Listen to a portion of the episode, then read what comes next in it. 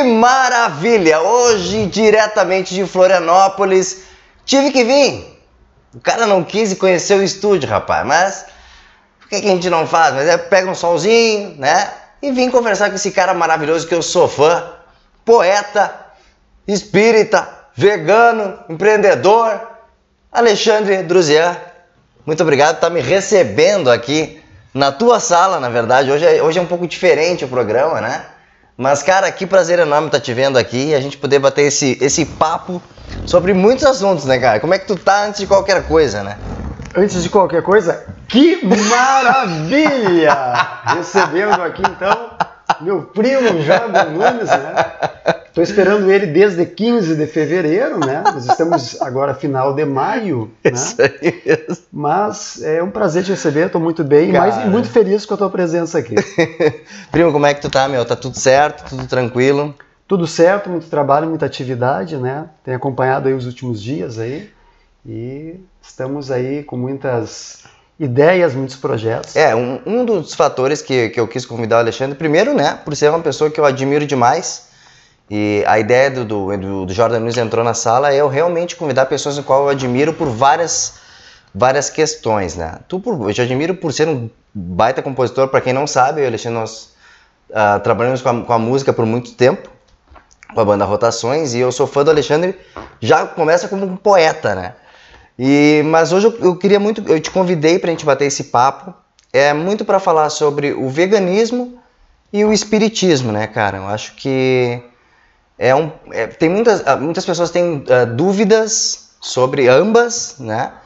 E eu já te eu já começo com a primeira pergunta para ti, cara, se o veganismo e o espiritismo têm algo a ver, porque a primeira coisa que tu ah, começou a frequentar mais, inicialmente, foi o espiritismo, né? Perfeito. E o espiritismo te levou ao veganismo ou tipo, cara, não, nada a ver uma coisa com a outra? Sim, acho que é importante conceituar, tentar né, estabelecer alguns conceitos para que também as pessoas que nos assistem possam entender Uhum, né, perfeito. Uhum. aonde, a- a- aonde cada uma das filosofias ou ah, cada uma das escolhas do conjunto de hábitos pode nos levar. O Espiritismo, enquanto doutrina filosófica, Uhum. enquanto baseada na ciência, na filosofia e na religião, Uhum. Ela é, tem, obviamente, como todas as doutrinas filosóficas, vamos dizer assim, o intuito de transformar as pessoas. Né? Melhor dizendo, que as pessoas se transformem através da reflexão que fazem, através do estudo que fazem Tá. do que tem ali. Eu, eu vou te interromper. O que, que então, o que, que te levou primeiro pro espiritismo no sentido assim, cara, eu preciso me identificar com alguma religião, eu, eu tô perdido. Perfeito. O que que te levou, cara? Vou, vou, vou lá naquela casa espírita ver o que que vai dar. Vamos lá então. Eu posso, eu posso ab- abrir os trabalhos aqui mesmo? Não, deixa eu terminar esse ah, aqui. tu tá tomando Tá, desculpa é. Tá, pode, pode, Mas pode. assim, o que acontece? Vamos, vamos pontuar bem isso. É, eu tinha, sei lá, 16, entre 16 e 18 anos de idade, Uhum. e alguns fenômenos começaram a acontecer na minha casa. Tá. né? Minha mãe começou a despertar uma mediunidade ostensiva dentro de casa. Né? Tá. Para quem não sabe, a mediunidade é a faculdade que nós temos de nos relacionar com o plano espiritual. Uhum. Né? E eu não sabia lidar com isso. Eu não era espírita, não tinha conhecimento. Ouvia falar alguma coisa ou outra, Uhum. como a maior parte das pessoas fala. E daqui a pouco me deparo em casa, só eu e minha mãe, com fenômenos acontecendo de uma mediunidade ostensiva, descontrolada, por assim dizer, Uhum. e que eu perguntava às pessoas, "Tá, o que é isso que está acontecendo, o que, que eu faço? E encontrei, eu, era, eu sempre fui muito de buscar o estudo, né? Uhum. E um amigo aqui, um, um conhecido ali dizia, ah, procure no centro espírita, vai, vai estudar o espiritismo. E eu por conta comprei uns livros, né? Legal. Uhum. eh, que são os livros básicos da doutrina espírita. E ao começar a ler por conta e estudar, entender o que estava acontecendo, eu comecei a saber como me posicionar frente àqueles fenômenos. Né? Ah. E ao mesmo tempo, hoje eu entendo que esses fenômenos aconteceram na verdade como uma espécie de despertar para mim, né, de como se fosse um motivo para mim buscar e Uhum. encontrar o espiritismo. Mas ao ler mesmo muito jovem ainda os, li- os livros da doutrina, Ou seja, eu não fui aquele que buscou um centro espírita, que foi apresentado. Sim, tu foi só estudar sobre para tirar uma dúvida do que estava acontecendo em casa. Eu frequentei tá. evangelização, eu fui criado uhum. na igreja católica, né? Perfeito, perfeito. Com todos os, uh, os, os, sacramentos né, uhum, da igreja uhum. católica. Uhum. Mas ao ler a doutrina espírita, mesmo ainda adolescente, eu me entendi assim, eu já sei um, alguma coisa disso. Bateu uma identificação muito rápida. Hoje, né, a leitura que faço é que eu já era espírita antes da presente encarnação. Perfeito. E tá. que, uhum. né, ao, ao então vir a este mundo, em algum momento eu me reencontrei né, com uma doutrina que de alguma forma eu havia já tido algum contato em outro plano. Por exemplo, então, tu, uh, que idade tu falou? 17? 16, 17 anos. Tá. Exatamente. Aí tu leu, tirou as dúvidas e Zé Fini. Zé Fini, sempre continuei lendo. Nunca participei de um centro espírita, tá. uhum. nunca, naquela época, né? Nunca, tu era um curioso. Eu era um curioso, mas a leitura, ela respondia muitas questões para um adolescente que tinha todo um conjunto de carências, né? todo um conjunto uhum. de é questionamentos, de, uhum. de conflitos, e ela era como um bálsamo para minhas dores. Ela era, okay.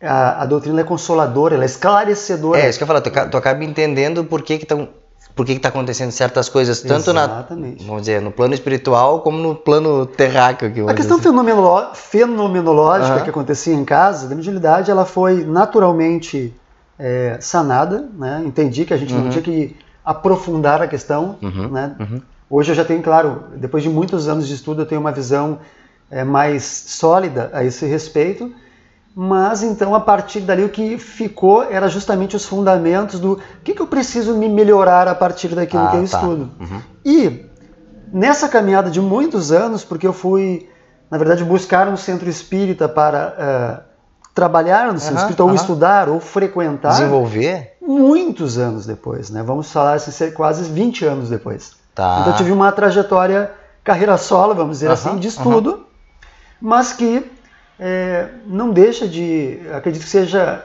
essa doutrina o que ela, de alguma forma, mudou muito é, parte do meu caráter. Tu tinha o teórico, mas não tinha o prático, é isso? De certa forma, sim. A prática é, tinha no momento em que eu buscava estabelecer uma relação com o outro de uma forma mais fraterna, mais ah, solidária, mais mas uhum. não prática no sentido da, da prática da vivência dentro do centro espírita. Tá, Isso okay. eu não tinha. Uhum, okay, isso okay. tudo fez, né? Voltando à primeira questão inicial, uh, não que isso me levou a ser, me tornar vegano futuramente. Eu tive um contato com o veganismo há pouco, poucos anos, vamos dizer, Perfeito. seis, sete anos. Uhum, uhum. Mas digamos que o caminho uh, de considerar outros seres né, com respeito, com a dignidade, com amor, com seres em, em evolução, né? Uhum. É que tem também uh, um aspecto espiritual, não apenas da materialidade que nós vivemos, ele obviamente é, reforçou a identificação no momento que eu bati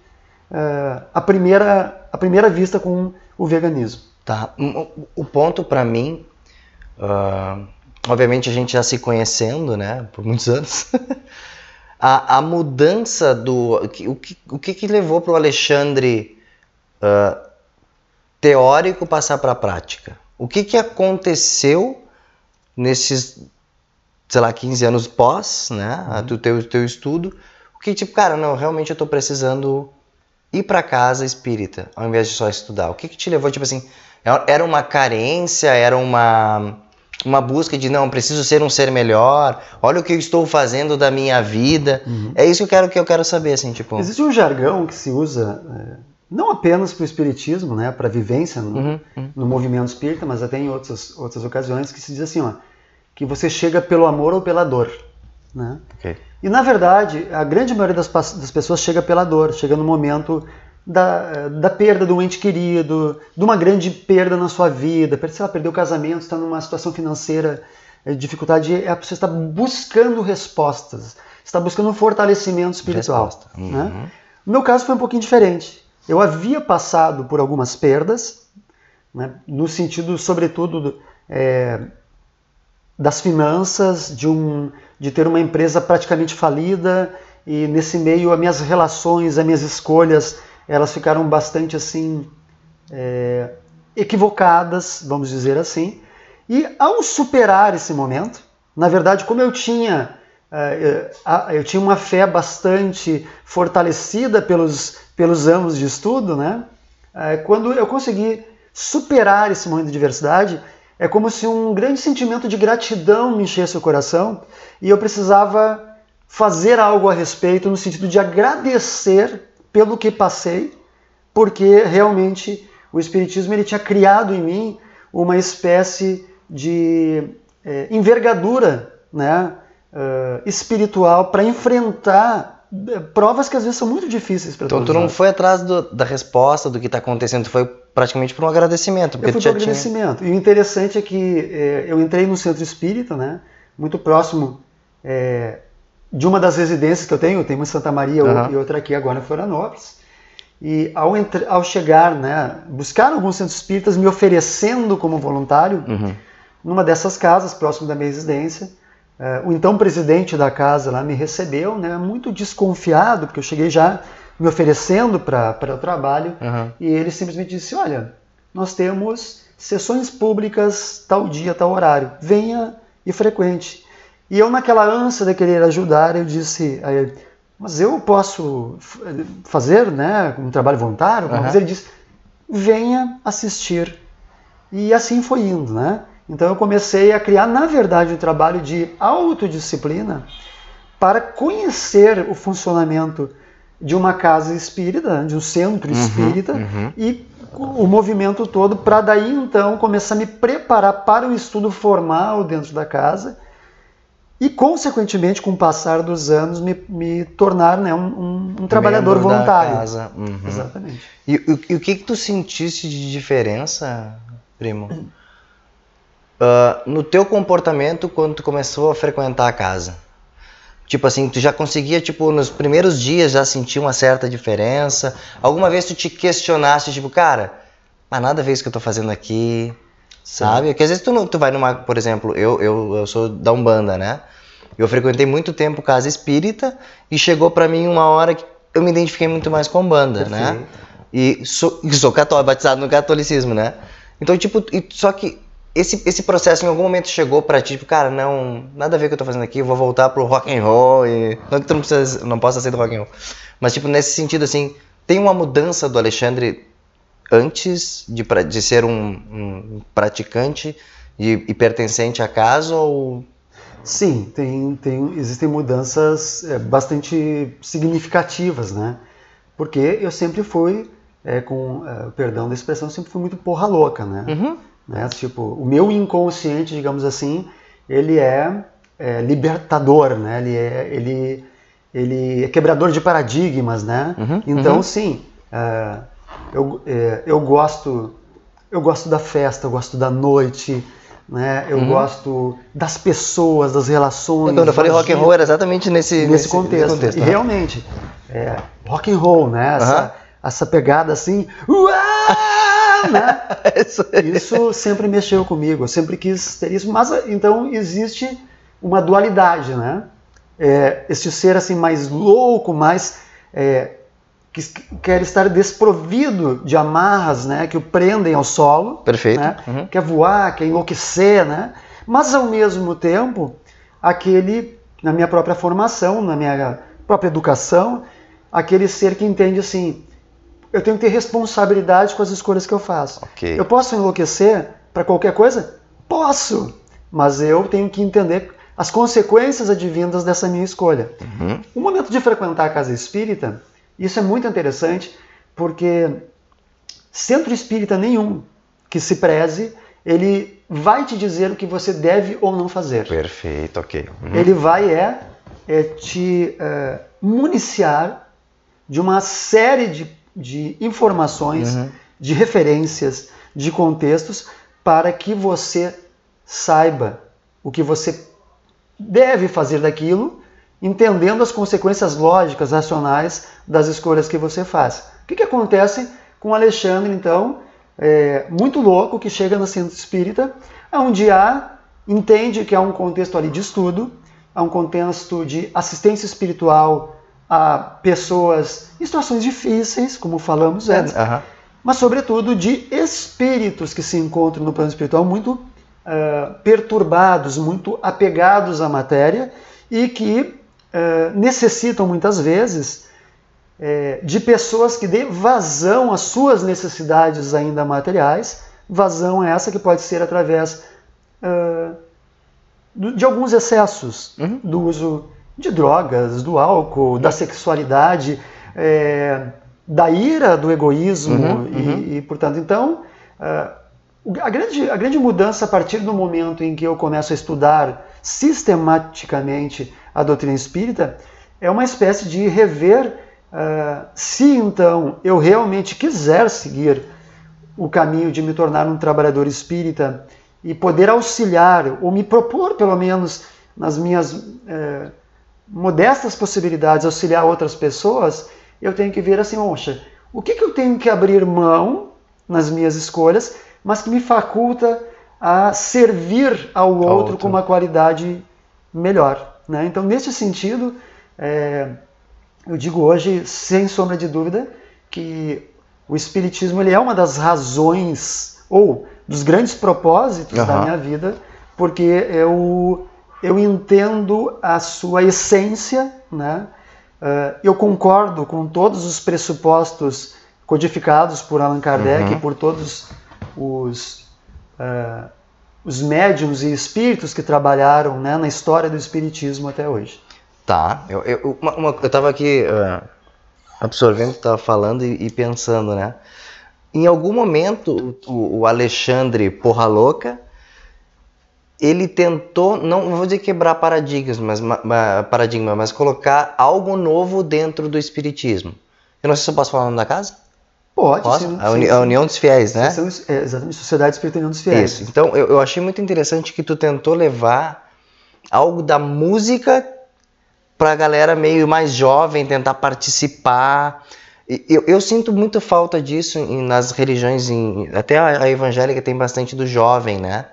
Mas as demais religiões não têm uma atração, é, se torna uma, tipo, missa é uma coisa, né? Perdão da palavra, uma coisa chata, né? uma hora lá ouvindo, ah, Jesus, não sei o quê, obrigado. Então, tipo, o jovem, ele não tem o tesão de ir lá frequentar aquilo. E, independente da religião, né? Eu falei uma só. E tu tentaste implantar um, pô, uma música, tentar compor alguma coisa usando o evangelho, mas tu vê que daí tu começa a envolver o jovem nisso. Os porras loucas. Como que eu não tô dizendo nem que tu tenha que levar para a religião, porque eu acho que a pessoa tem que sentir a vontade de frequentar, independente de qual seja. Mas tu acha que é, é, essa identificação do porra louca com alguma fé, isso está muito atrasado? Eu, eu, assim. Porque existe uma doutrina, Sim. né? Certo. E essa doutrina ela pode ser moldada como o mundo está se moldando por uma, muitas coisas novas. Olha, o, tem várias questões aí que, que a gente pode abordar. Né? Primeiro, assim, a doutrina espírita, né, nós consideramos ela como justamente é, de essência divina, uhum. imutável. Então, enquanto uhum. doutrina, enquanto base, essência, pressupostos, princípios, ela não se altera. Ela não necessita revisão, né? ela é imutável. Agora, é, a nossa leitura dessa essência que muda. É como okay. nós avaliarmos assim. Nós precisamos, nós, se nós pegarmos a essência moral das lições do Cristo nos uhum. Evangelhos, ela precisa de uma revisão? Não precisa, né? O Cristo ele demonstrou na sua vida uhum. é, de relação tudo aquilo que uh, o ser, é, dentro da nossa possibilidade de visão de um ser perfeito, pode fazer como o ser assim mais evoluído que existe, puro amor, né? puro uhum. abnegação, devotamento, uhum. é o uhum. modelo a ser copiado. A doutrina, então, da mesma forma, ela traz a sua essência imutável, mas a nossa é, própria evolução individual ou coletiva da humanidade, ela vai fazer com que nós façamos uma leitura cada vez mais aprimorada daquilo que em essência está lá.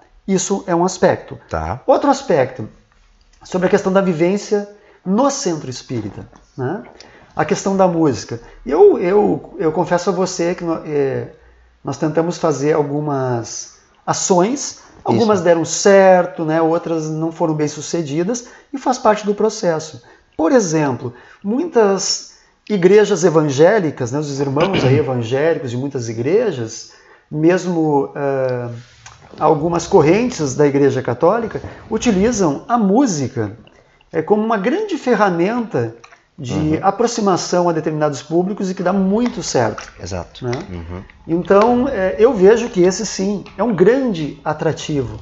É, o único cuidado que nós temos nos centros espíritas é como isso é, pode se dar, e quais os limites. E cada casa vale dizer que tem autonomia para fazer isso. Claro, perfeito. Porque cada casa, na verdade, diferente de algumas é, religiões onde existe um supremo sacerdote, existe uma hierarquia, no movimento espírita isso não existe. Cada casa ela tem autonomia, tem associados e na grande assembleia de associados é que se definem os rumos da casa, né? Perfeito. Uhum. Então é, é, um processo muito dinâmico que é criado e, a partir da base do movimento espírita. Tá. Ligando já o espiritismo com o veganismo, tá? A mudança do, do Alexandre Rock and Roll para o espiritismo já teve um baque, de, acho que das pessoas que convivem contigo e a ti mesmo, né? E aí tu vai por uma uma parada que é o veganismo, que também é uma coisa bem, não vou dizer radical porque radical é uma palavra muito forte, mas é uma mudança também forte, né?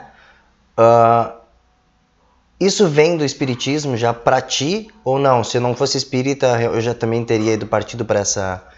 Essa é uma questão que eu não, não saberia responder, né? mas, claro, eu acredito que tenha algum componente ali que, que participe disso.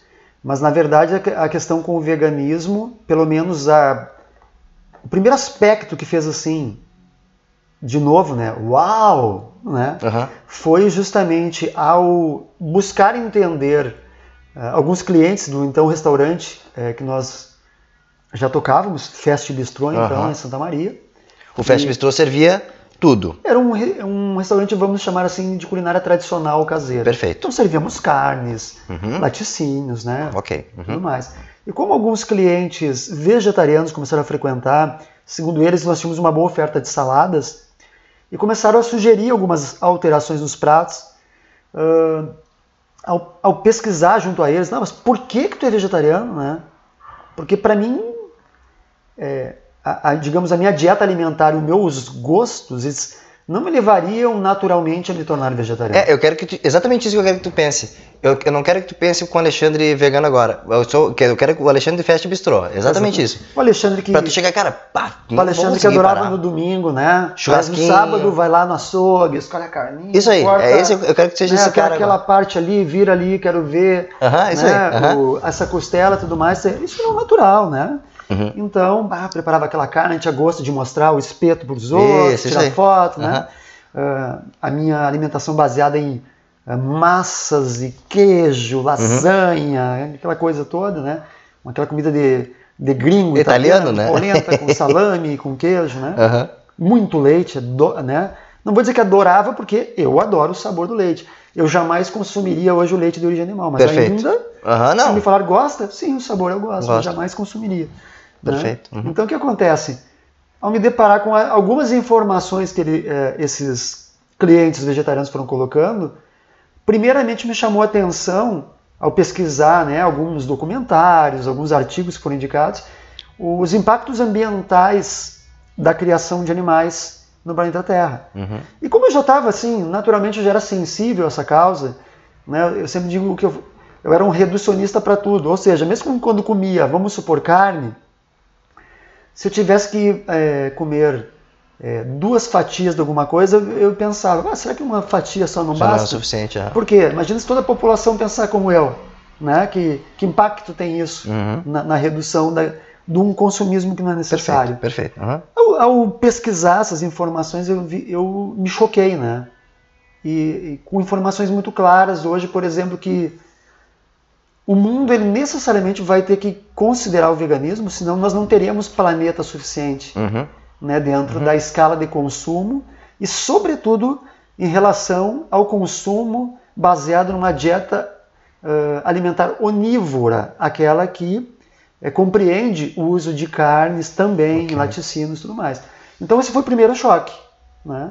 a questão ambiental. E aí, só que como eram veganos e vegetarianos que estavam me indicando, eu ia sempre buscar na literatura o contraponto. Não, vamos ver o que, que falam contra isso. É, não, tipo assim, não vou mudar de ideia ainda, não, eu sou carnívoro aqui, Sim, né? eu sou muito cri-cri, né, cara? Perfeito. Então, assim, eu olhei assim, ah, tudo bem, boas, tem boas Legal. argumentações, Aham. mas deve ter muita refutação nisso. Quanto mais eu fui pesquisando, eu ia vendo um mundo, descobrindo um mundo que é incontestável. Quer dizer, to- existiam todas as razões e colocadas de forma científica Uhum. ah, que diziam nós não podemos continuar assim. né? E aí, obviamente, foram se abrindo ah, informações para outros campos, além da, da questão ambiental, O cuidado do animal. a questão da nutrição, da saúde, né? ou seja, é, do quão saudável você pode ser tendo uma dieta é, estritamente vegetariana, né? muito Uhum. mais saudável do que não tendo, desde que, claro, uma dieta variada, né? Perfeito, Não é perfeito. simplesmente é, comer batata frita e, Sim, né? e alface que você vai ficar doente, né? Não é assim que funciona. Mas uma dieta balanceada, rica, você tem uma condição é, de ter uma saúde muito, é, muito mais equilibrada.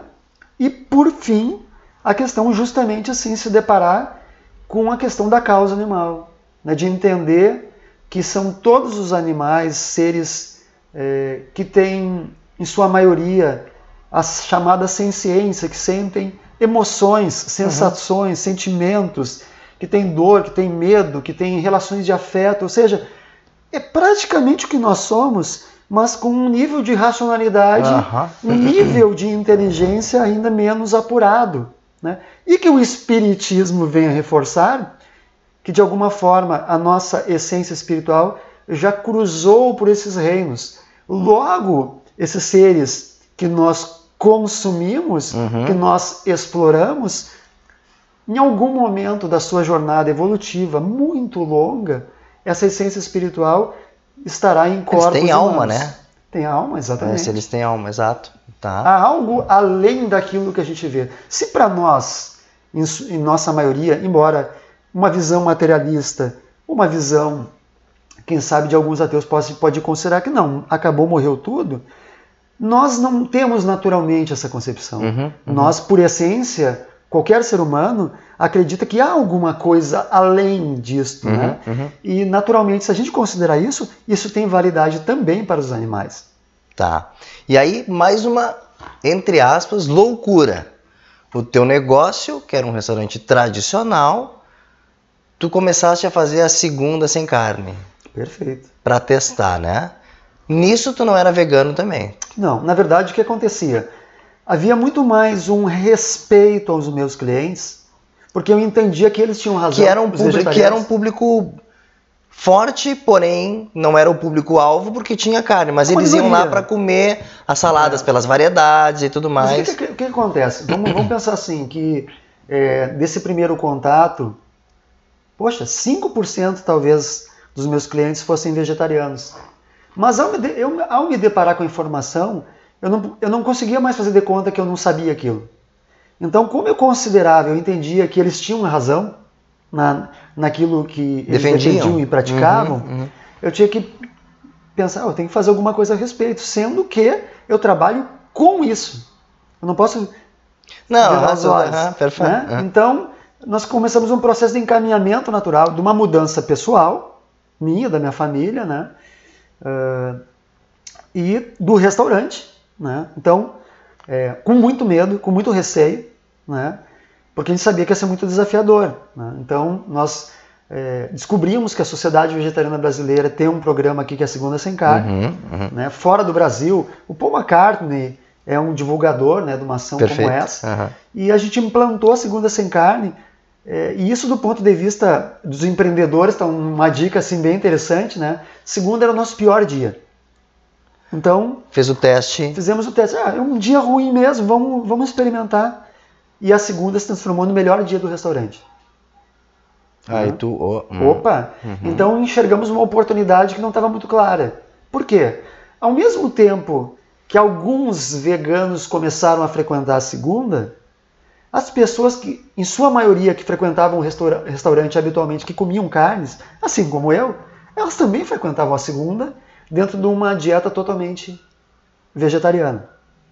Logo, passado algum tempo, nós é, lançamos o Sábado Sem Carne.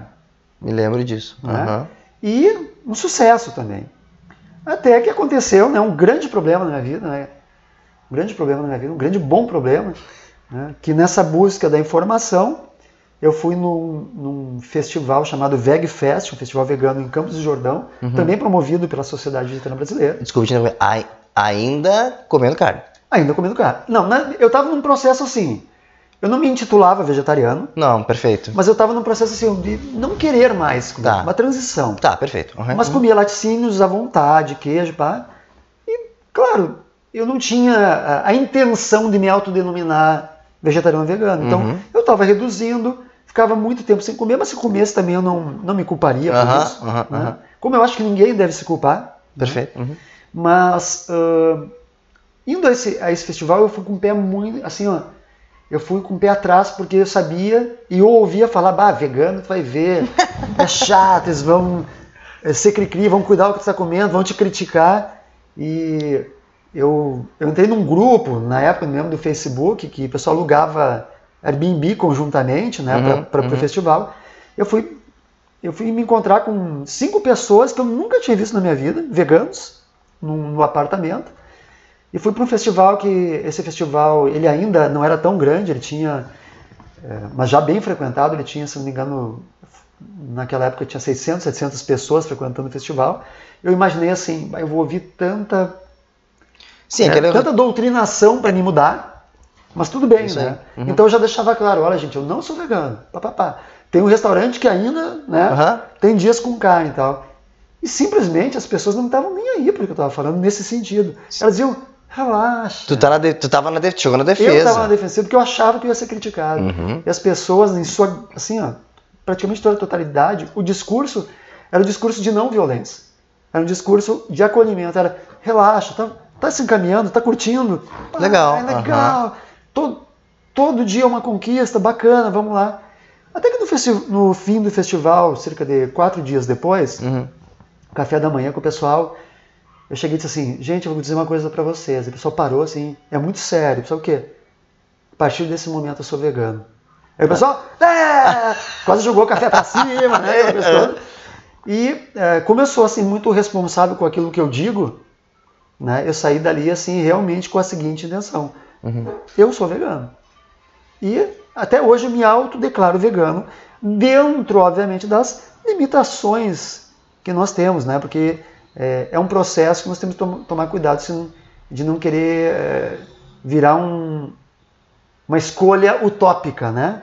Existem limitações di- diante do que você pode consumir, das escolhas que você faz, mas você fazendo o possível, né, diante do que está ao seu alcance para eliminar é, a exploração animal de qualquer escolha que você tem na sua vida, para considerar os animais com respeito e com a dignidade que tem pela própria vida deles, né, não como sendo coisas, objetos, mas como Perfeito. sendo seres que merecem viver dignamente, Uhum. você está de alguma forma se, se encaminhando considerando o veganismo. O- a, a mudança do restaurante, Xande, ah, e a tua mudança pessoal, tu chegou, a- che- no restaurante quando tu realmente, tu voltou já mudando o cardápio? Não. É, eu, eu voltei com esse problema bom, né? Pois era é, tipo assim, cara, tá, agora eu sou vegano, mas eu vendo carne. Eu, vou- eu voltei com a segunda e o sábado sem carne, já estavam Uhum. em ação, mas aí eu me, eu me deparo com um freezer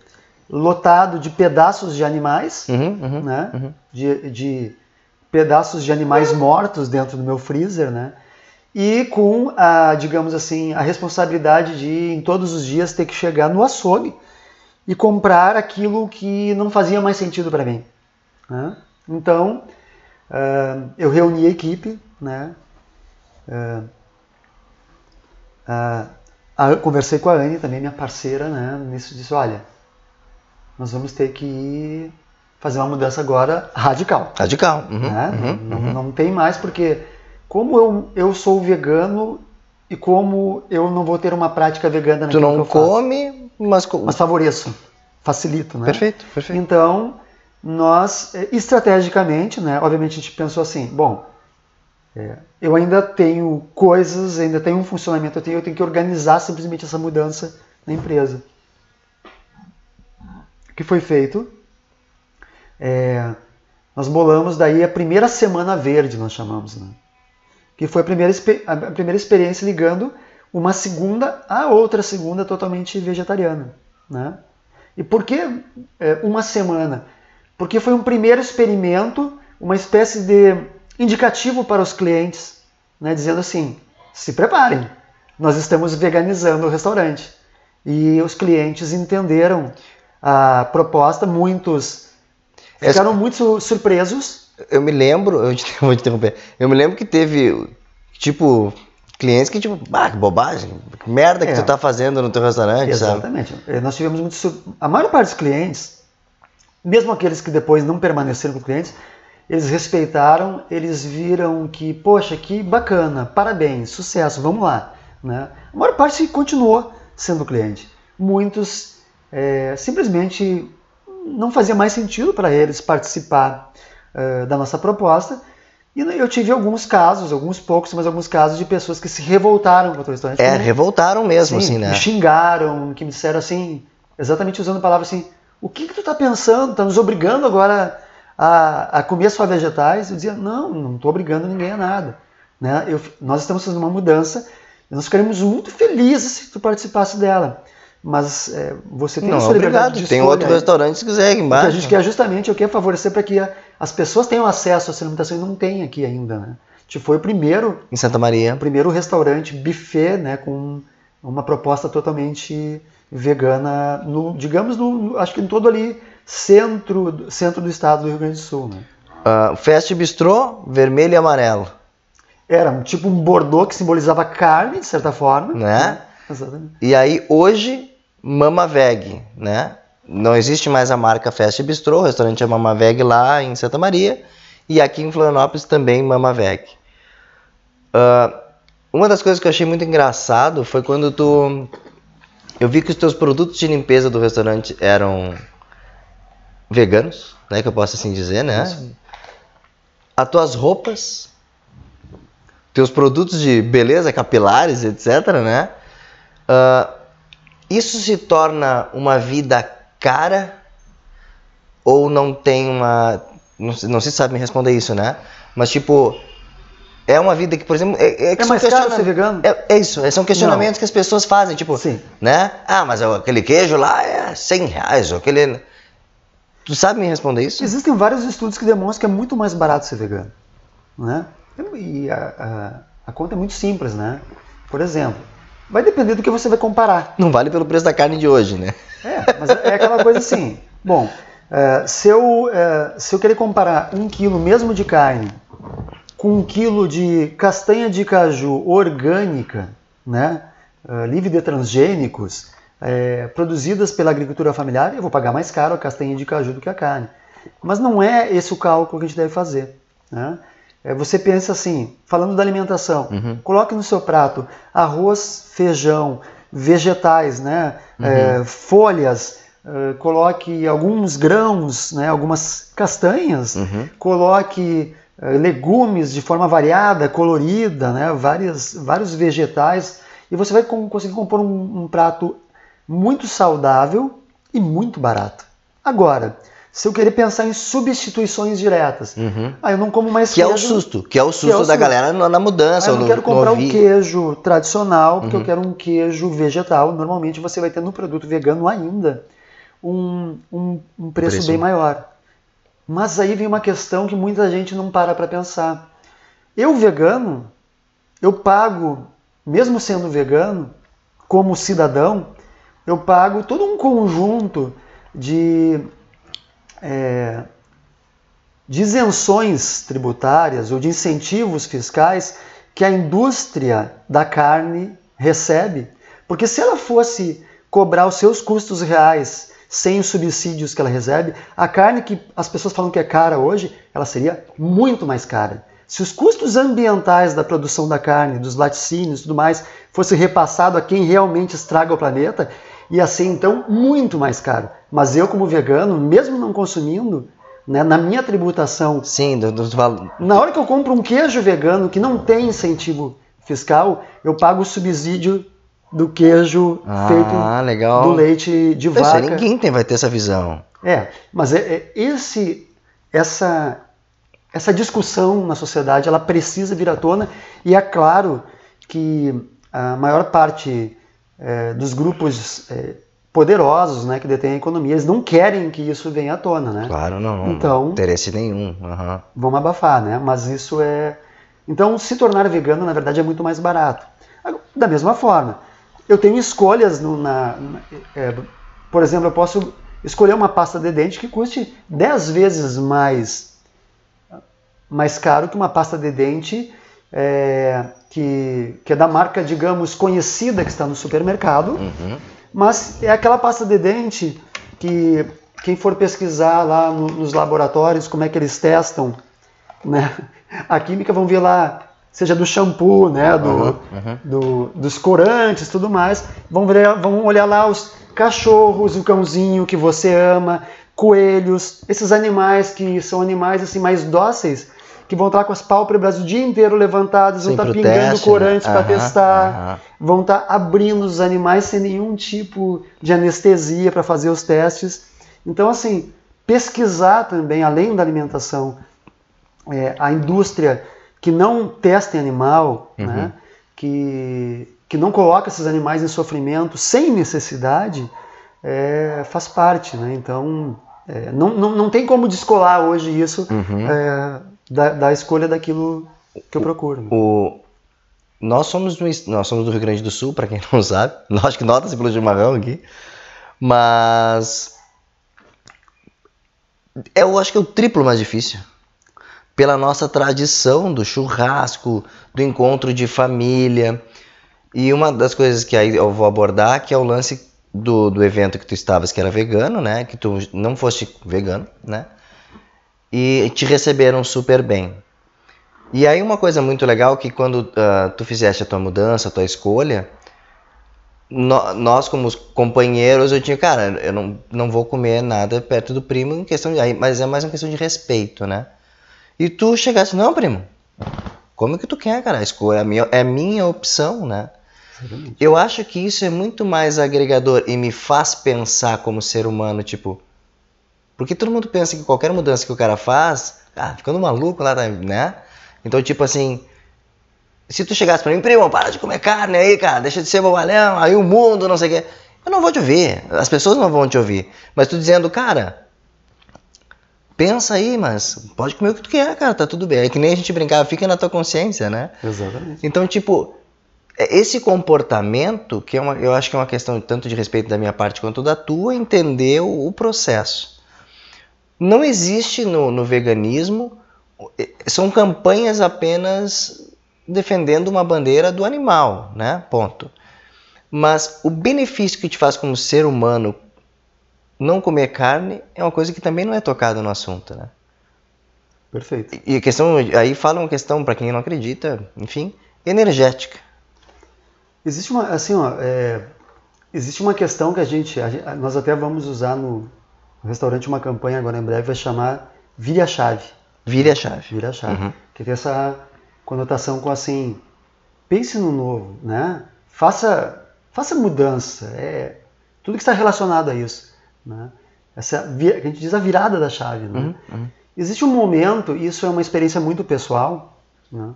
depois que você, digamos assim, se desliga do consumo é, disso que envolve a exploração Uhum, animal, a uhum, morte, a tortura, né? É, que é uma ressensibilização Uhum. né, a determinadas questões. Isso, uh, uma ocasião, uh, nós é, fizemos um evento em Santa Maria, trazendo uma nutricionista de Porto Alegre, estava abordando justamente dentro da faculdade de nutrição, e veja bem, olha só como é a coisa, as faculdades de nutrição não têm cadeira sobre vegetarianismo. Veja como nós estamos com o processo É atrasado. que não tem interesse também, né? É, não tem interesse, mas agora estão começando a abrir. Né? Normalmente as faculdades de medicina, né, os nutrólogos, eles não têm muita visão sobre. Perfeito. Então, por isso que há, dentro daquilo que eles estudam, né, há uma prática, há um receituário que se mantenha determinadas é, é, dietas, digamos assim. Né? E o que eu estava te, te, relatando é que a, na, na, apresentação dessa nutricionista, ela, a primeira imagem que ela colocou, ela foi falar sobre nutrição, e isso me tocou muito. Assim, ela colocou uma imagem, uma foto, que era um leitãozinho, estava no chão, né?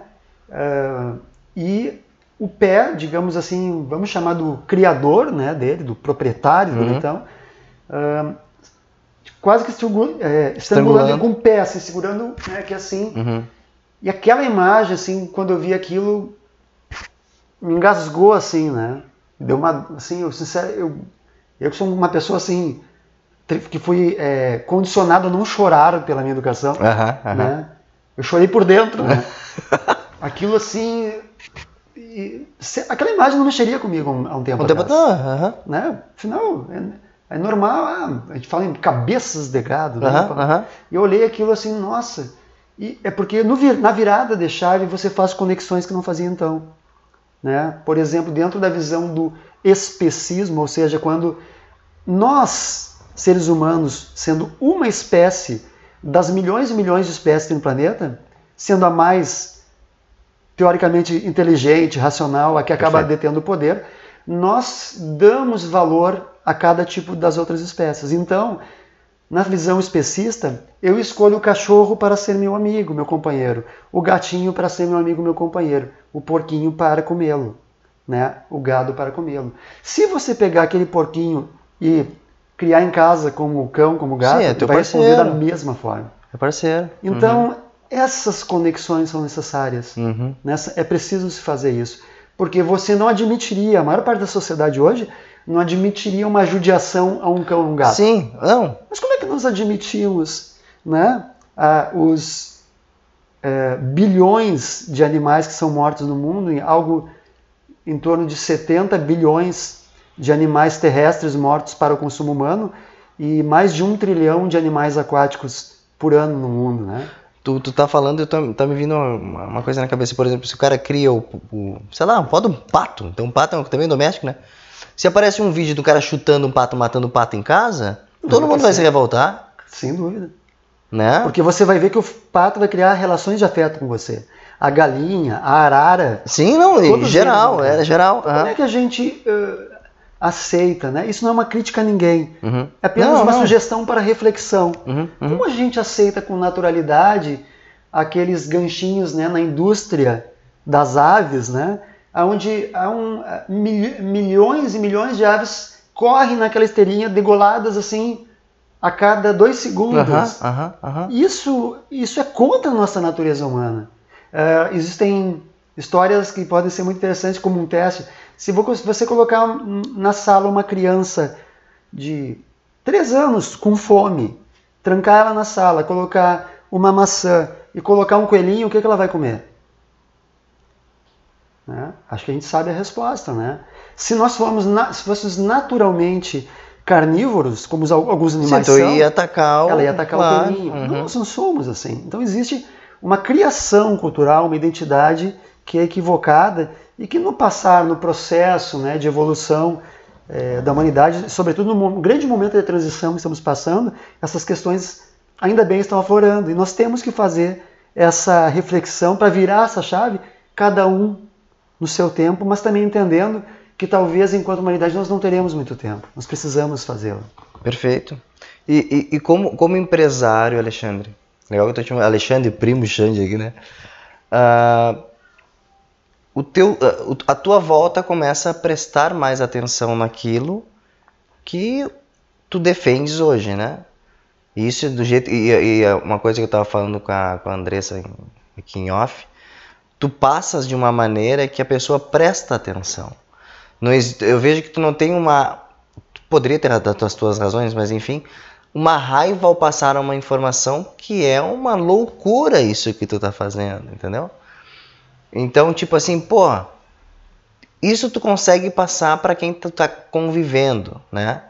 Nos teus restaurantes, não sei se tu pode responder isso, se não quiser não tem problema. As pessoas que trabalham contigo, elas já pensam de uma forma diferente? É, veja que é interessante isso, porque muitas vezes as pessoas pensam, ah, um restaurante vegano, então tem que ser vegano para trabalhar. Para trabalhar. Né? Uhum. Não, nós não partimos desse princípio. Assim como nós favorecemos a mudança, enfim, para quem quiser, a gente entende que existe um processo educativo dentro da empresa. Né? Então, quem entra na empresa, ela tem que se tornar vegano mesmo que não seja? Não, não. Né? O que eu quero é que sejam profissionais éticos, né? profissionais que saibam se relacionar com as pessoas, que considerem o veganismo e, da mesma forma, vão é, naturalmente fazer a sua escolha, a sua mudança é, com o passar do tempo, a partir daquilo que satisfaz né, o seu uhum. entendimento. Né? Então, esse é um primeiro, é um primeiro ponto. Né? E o bacana é isso, porque é, quem começa a conviver conosco e entender o conjunto de valores, o conjunto de crenças, os propósitos reais e que nós só encontramos ao nos tornarmos veganos, até então nós tínhamos é, muitos anos da empresa, tínhamos aquele missão, visão, visão valores, propósito, aquilo que a cartilha do marketing é, nos coloca, mas eram, de certa forma, enxergando de fictícios. Uhum, né? Uhum, uhum. E hoje não, hoje nós temos propósitos muito claros. Né? Então, no momento que esse propósito ele é real, concreto, não tem como não tocar as pessoas. Né? Uh, e nós não, de, de forma nenhuma, é, nós temos a pretensão de nos tornarmos fiscais Perfeito. da ação do outro. Uhum, uhum. Agora, assim como hoje, durante o almoço, é, após o trabalho, a equipe almoçando, nós conversamos sobre várias coisas. A gente conversa sobre alguns aspectos do veganismo, sobre a necessidade que nós temos de acolher inclusive aquelas pessoas que chegam lá, olham o cardápio, não entendem, se sentem confusas, se sentem até revoltados. revoltados Mas cadê a carne? Mas cadê a proteína? né? E a gente tem que ter muita, muito entendimento, entender, olha, eu já fui assim também. Se eu já fui assim, eu tenho que entender que, que, que informação tem que chegar nessa pessoa para que ela, se ah, assim desejar, uhum. faça o seu processo de mudança também. Né? Eu acho que é por aí, esse é o caminho, né? Não, o cara, eu, eu, eu, eu, eu respeito muito porque não é uma, uma questão de pregar algo. Tu não tá ali tentando convencer o cara a ser vegano ou vegetariano, enfim. É uma defesa que tu faz abrir os olhos e o cara, pô, mas realmente por que que eu, né? Por que que eu tenho que, por que que eu vou ficar na porque tu, tu, tu, tu pensar uma coisa muito legal, tipo assim, nós somos animais também, mas o nosso instinto ele não é de, de caça como. Exatamente, tu falou da criança e da, da maçã, né? Uhum. Mas a gente, por bilhões de anos, fomos, fomos assim, né? E, cara, é, é interessante. Eu fiz, eu criei o Entrou na Sala exatamente pra. Eu aprendo muito ouvindo, né? Eu gosto muito e te agradeço demais por essas informações. Eu fiquei seis meses sem comer carne, né? E foi. Eu estava em São José dos Campos, tomando banho. E eu senti muita saudade do meu vô, uhum. né? O Norim. E eu estava tomando banho e comecei a chorar, chorar, chorar. E não sei porquê, não sei porquê, até sei. Me veio a lembrança do que ele gostava muito de bicho. Uhum.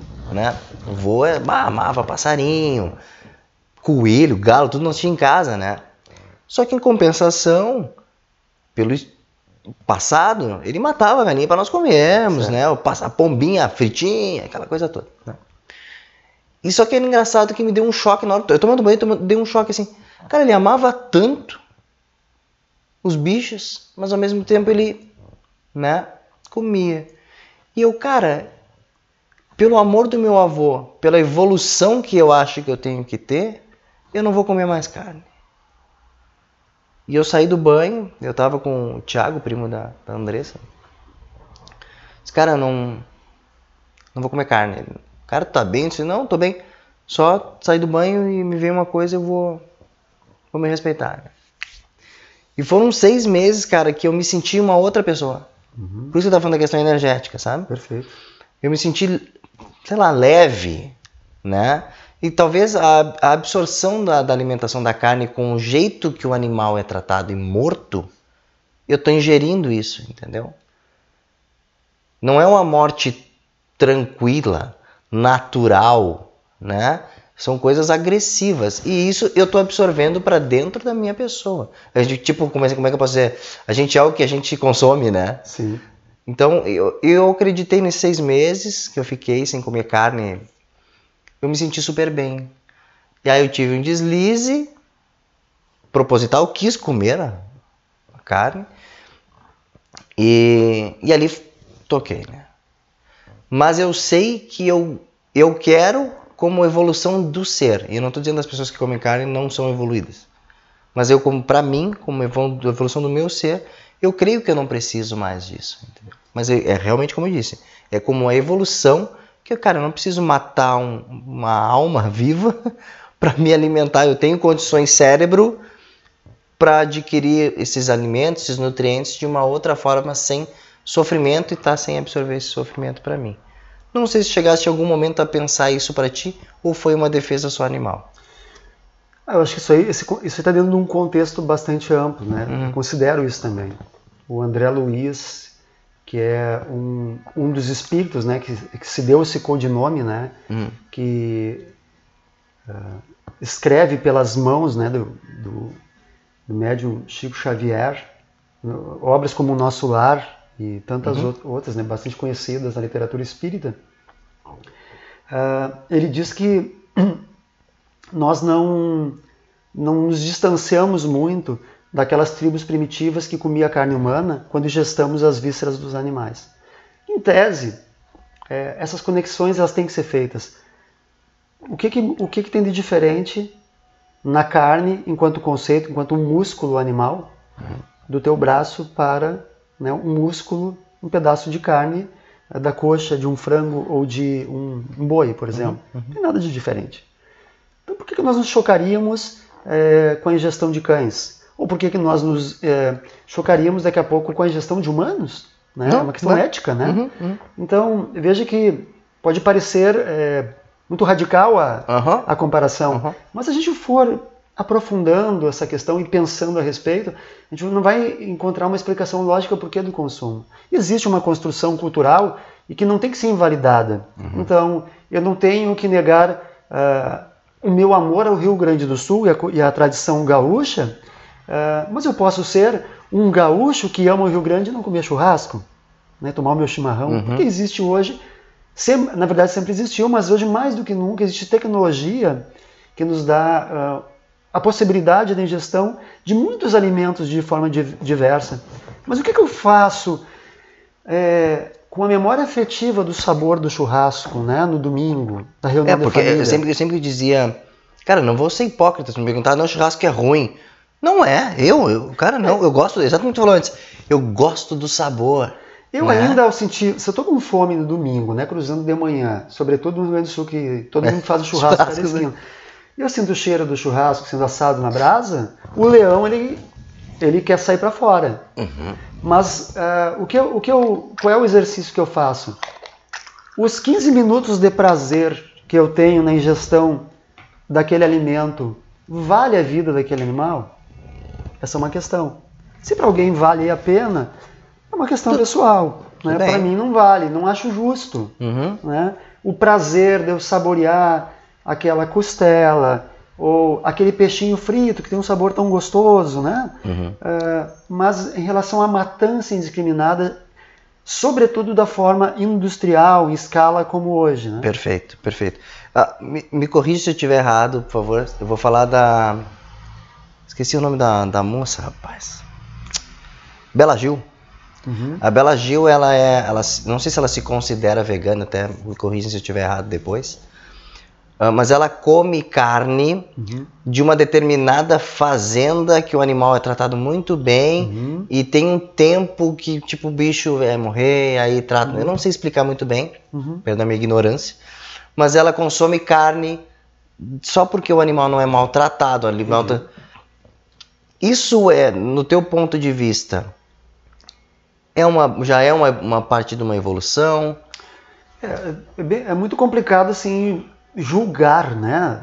A, não a, é, não, tô, não julgar dela, é, não é? Exato. Mas analisar que seja. Uhum. Eu digo assim, ó, é, é, o que eu, o que eu, enquanto ativista vegano, eu acredito assim, ó, enquanto uh, uma pessoa que pretenda, Uhum. né, que pretenda fazer essa transição e que considere esses elementos como elementos importantes, enquanto ele não entender a dignidade não é das vacas, mas daquele indivíduo como um ser muito especial que tem o direito de viver, Uhum.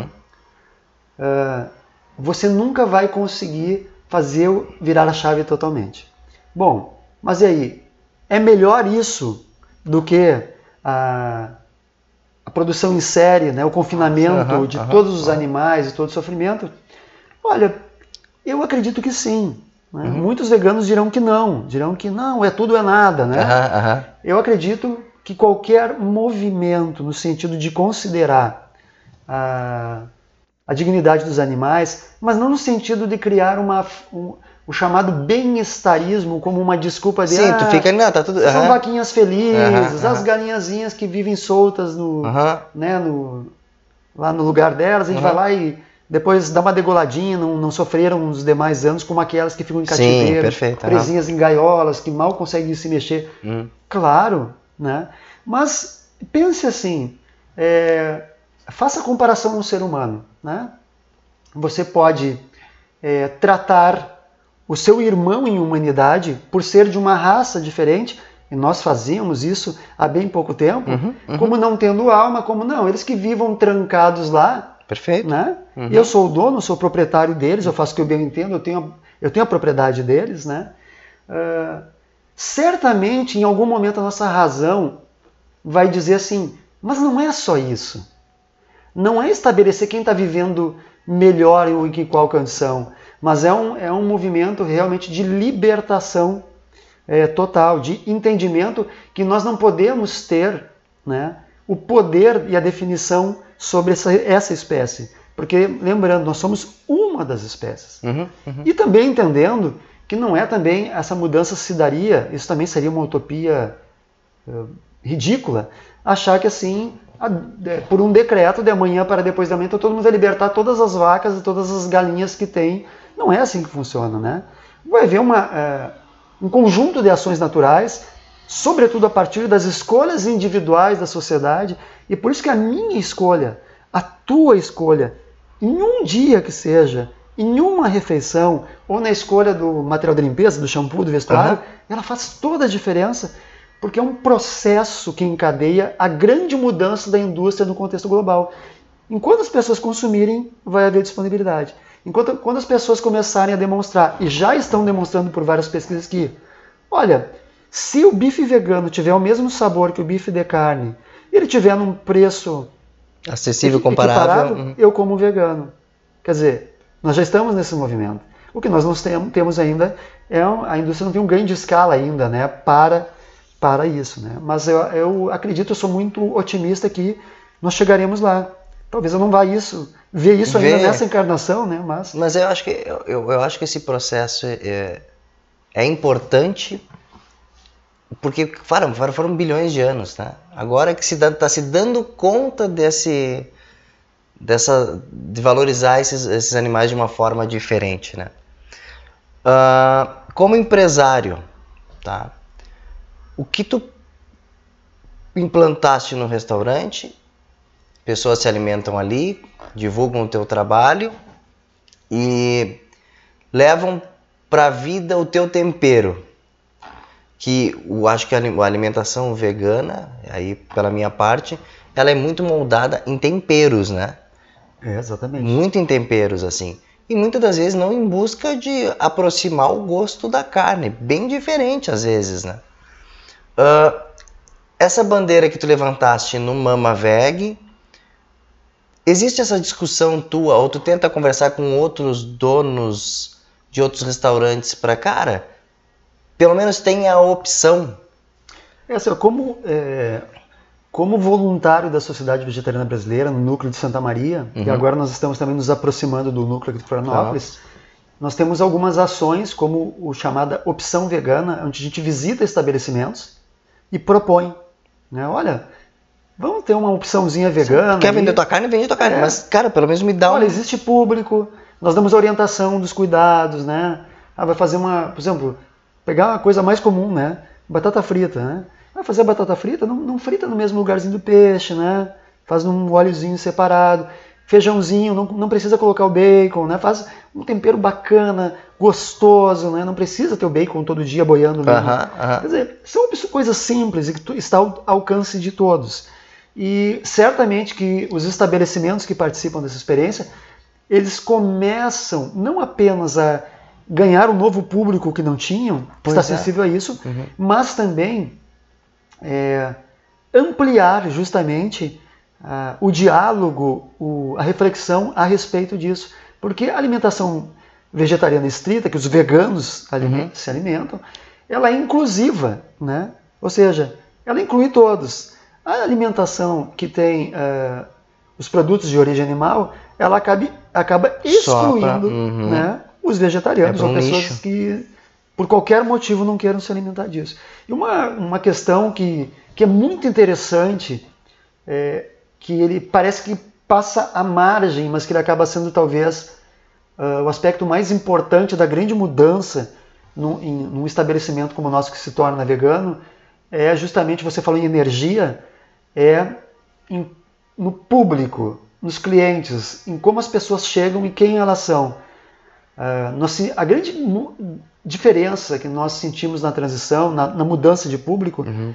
é um público que naturalmente tem um sentimento nato de gratidão. Então, é como se uh, a psicosfera do local ela mudasse.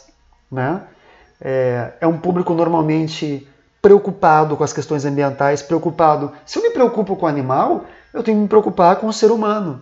Eu não posso é, pregar, digamos assim, a não violência uhum. ao animal e eu explorar o meu funcionário, eu, eu ser preconceituoso com as escolhas, é, sejam quais forem da, uhum. das pessoas, né? Uhum. Então é, é um grande aprendizado. Isso quebra muitos tabus, muitos preconceitos, muitos paradigmas e realmente é como se uma grande psicosfera de gratidão, de compaixão envolvesse tudo. Eu acho que esse é o grande ganho que uh, uma empresa tem, as pessoas que nela convivem. Sim, é... tu agrega pessoas muito do bem porque ela já tem um sentimento, um amor pelo, pelo animal, né? Exatamente. né? E eu acho que no momento que tem um amor pelo animal, tu já começa a ter um carinho pelas pessoas também. Cara, uh, a gente vai se encaminhando para o fim aqui. Eu quero demais, demais agradecer por tudo que tu tens falado aí. E como eu falei na metade da entrevista, como é, é para mim é bom ouvir as pessoas de várias religiões, de várias filosofias. E espero que para vocês isso também sirva, que abra os olhos para coisas que, pô, cara, para para pensar um pouquinho. Não tô pedindo para tu ser espírita, evangélico, comer carne, comer carne, mas só para te refletir, né? E tu é um cara para mim que durante a minha vida toda, tu foi um cara que me influenciou muito na questão artística, né? Aprendi a tocar violão graças à tua pessoa, comecei a escrever graças à tua pessoa. Eu não sei como é que tu aprendeu, porque eu não aprendi até hoje. e cara, aí eu, aí eu vou te fazer as tradicionais perguntas que eu sempre faço referência a grandes três ídolos meus da área da comunicação, que era o Abu Janra, Hebe Camargo e Jô Soares. Eu, amava, amava ver. E, e eu começo sempre pela do Abujanra, né? Pra ti, o que é a vida? Poxa, essa definição é muito difícil, né? Essa, essa, nessa intenção de ser um pouco filó é, filósofo, isso, né? Isso, pro Alexandre. É, pro Ale... Esquece o espiritismo, vega... Pro Alexandre, cara, o que é a vida? Tipo assim, não vê, ah, os animais. Pra mim, assim, pra minha vida, na verdade, ela é uma trajetória. Okay. É uma trajetória sem fim. É uma grande caminhada, uma grande jornada. Isso é a vida. E que extrapola os limites da matéria. Né? É, eu não tenho dúvidas. Eu não, é, eu não tenho aqui assim apenas fé no sentido de acreditar. Eu tenho a certeza que não existe a morte para cada um de nós. Então a vida é essa grande jornada, essa grande trajetória, e que é uma trajetória linda, porque ela vai no sentido de um progresso, né, de um ganho evolutivo, de um aprimoramento, de, uma, de um encontro com a paz e a felicidade a cada passo, muito lento, e que não, não se dá simplesmente de uma mudança do plano físico para o plano espiritual e vice-versa. É uma conquista rumo ao infinito do tempo, né? Então é, eu acho que vida é isso e para todos nós, para todos nós, para mim, para você, para quem está assistindo, é, para o seu pet, né, o seu animalzinho que está do lado, mas também para todos aqueles seres, inclusive para os animais que estão entrando em processo de extinção hoje por falta de cuidado da gente. Perfeito. Um livro. O livro dos Espíritos. Por quê? O livro dos Espíritos, para mim, é a obra, é, embora dentro de uma visão filosófica, ela não pertence né, ao mundo acadêmico, uh, justamente por, é, por permear a questão religiosa, mas eu encontro todas as respostas no Livro dos Espíritos. E não são respostas dogmáticas. Aquelas principais questões que, te, que possam te fazer. De onde vim, quem sou, para onde vou, uh -huh, uh -huh. todas as respostas estão ali. As respostas do por que, como, por que estamos assim desse jeito hoje? Por que a humanidade passa por isso? Por que, que eu individualmente tenho minhas dores, meus sofrimentos, as minhas alegrias, as minhas conquistas? As, todas as respostas estão ali. Mas que também não basta uma leitura simplificada de primeira Sim, visão. É realmente um mergulho, um aprofundamento. É, o, é uma uh, água cristalina, né, da qual, de uma fonte inesgotável de amor que é Deus e que através desses espíritos que já passaram pela nossa fase, estão numa fase uhum. é, de despertar de consciência muito mais ampla, é, nos possibilitaram hoje trazer algumas informações que nos dão esclarecimento e muito consolo. É, o, o nosso avô, o falecido Vobregão, né? É, tinha uma coisa dele muito peculiar que era a, a mistura das religiões, a mistura das fés. Né? Ele tinha um quarto específico no apartamento dele, que é onde ele rezava lá pela família inteira. Né? Parece até o, a, o episódio do. Como é que é o nome? Canal do, do stand-up espírita, como é que é o nome? Uh, Amigos da Luz. Amigos da Luz, parece até aquele, um episódio da prece lá, né? Que o vô ficava duas horas, rezava por todo mundo. E naquele quartinho tinha todos os santos possíveis, uh, bíblias de todas as outras religiões. E eu acho que esse, esse, tu, tu pegaste muito disso do, do vô, sabe? Mesmo não convivendo como, né? De ter esse papo com o vô, acho que tu nunca teve essa oportunidade de ter essa conversa com o vô de religião, né? De fé, modo de dizer. Mas tu pegaste muito dele isso, assim. Eu, eu vejo que quando tu falas, eu que convivi um pouco mais com o vô e consegui ter a oportunidade de conversar sobre isso, ele, o que mais ele plantava, na verdade, era a evolução e o amor. Perfeito. Né?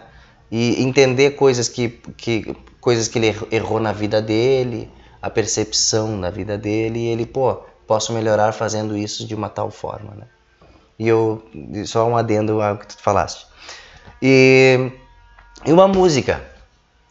Uma música. Uma música que, cara, Pode ser, obviamente, das tuas belíssimas composições, mas ou de alguém que, tipo, cara, essa música é a minha vida ou representa. Pode ser representado pelo teu momento mesmo, uhum. sabe? Mas, tipo assim, cara, é aquela que te, te arrepia quando tu escuta, é aquela que te, tu sente quando tu escuta, tipo, cara. Eu teria, eu teria um playlist aí, né, pra. né? Que é sempre complicado você indicar alguma coisa que depende do momento, né? Do momento, é, exatamente. Eu quero momento. do teu momento, porque se eu te entrevistar na próxima é. temporada, é, eu quero ouvir outro. Eu, eu, assim, eu, te, eu tenho várias composições que elas me representam, né? Me representam muito, assim. Uhum. É, que na verdade elas permeiam a mesma. acabam permeando uma meia. uma temática que talvez seja justamente aquilo que vem lá do meu inconsciente, da minha verdade, né? Uhum. Então Uh, foi bom ser uma delas que a banda Rotações gravou, né? Terra uhum. dos Loucos e teria muitos sons, muitos sons aí. Mas também assim, eu acho que tem alguns sons que são é, referências, né, para mim e que estão muito numa pegada rock, assim, né? Uh, eu gosto muito, por exemplo, é, de Vento do Litoral, Vento no Litoral do Legião, na, do Legião, né? Ou Podia Nascer Feliz, né, do Barão Vermelho, né, e que, eles, que eles, eles trazem justamente essa vontade, essa alegria de né, quebrar algumas regras, tal, tal, mas assim, mas vamos ser felizes, mas, mas, vamos, eu, mas eu me respeito, mas eu amo, né? Então acho que é por aí, né? Gente, agradeço demais a audiência de vocês aqui. Se inscreva no canal. Breve tem mais entrevistas por aí, seguindo a primeira temporada do Jordan Nunes entrou na sala. Alex, Ian, Alexandre, primo querido, obrigado pela, pelo por estar aqui recebendo na sala dele. Espero agora te receber lá em casa, na minha sala. Gente, muito obrigado por tudo e até breve. Que maravilha!